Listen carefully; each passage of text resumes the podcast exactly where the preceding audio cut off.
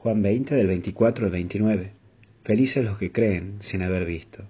Hemos visto al Señor. ¿Cuántas veces caemos en esta situación en donde no creemos en la obra de Dios que realiza en nosotros?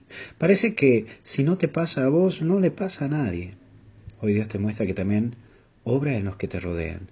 Y quiere dejarte un mensaje a través del obrar de Dios en tus hermanos. Sí, Dios también obra en tus hermanos, pero es para dejarte un mensaje a vos.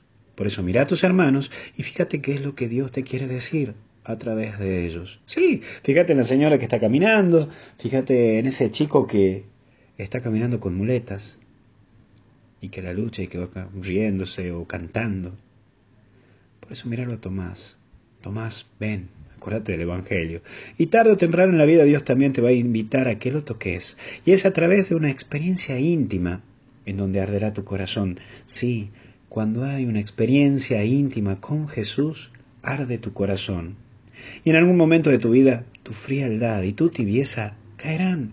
Estoy seguro que tarde o temprano en tu vida va a caer esa tibieza. Puedes ser un apóstol de Jesús, pero también puedes ser un incrédulo.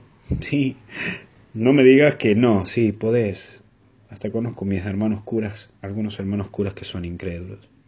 Y es por ello que hoy Dios te invita a que lo toques, que vuelvas a ese primer amor, para recordar que Él vive y que Él está al lado tuyo. Recuerda que estamos llamados a ser felices.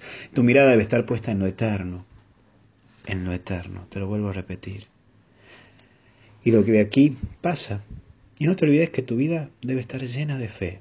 La fe es lo que anima a seguir, lo que anima a luchar, lo que anima a enfrentar. Por eso no tengas miedo de crecer, pero crecer creyendo.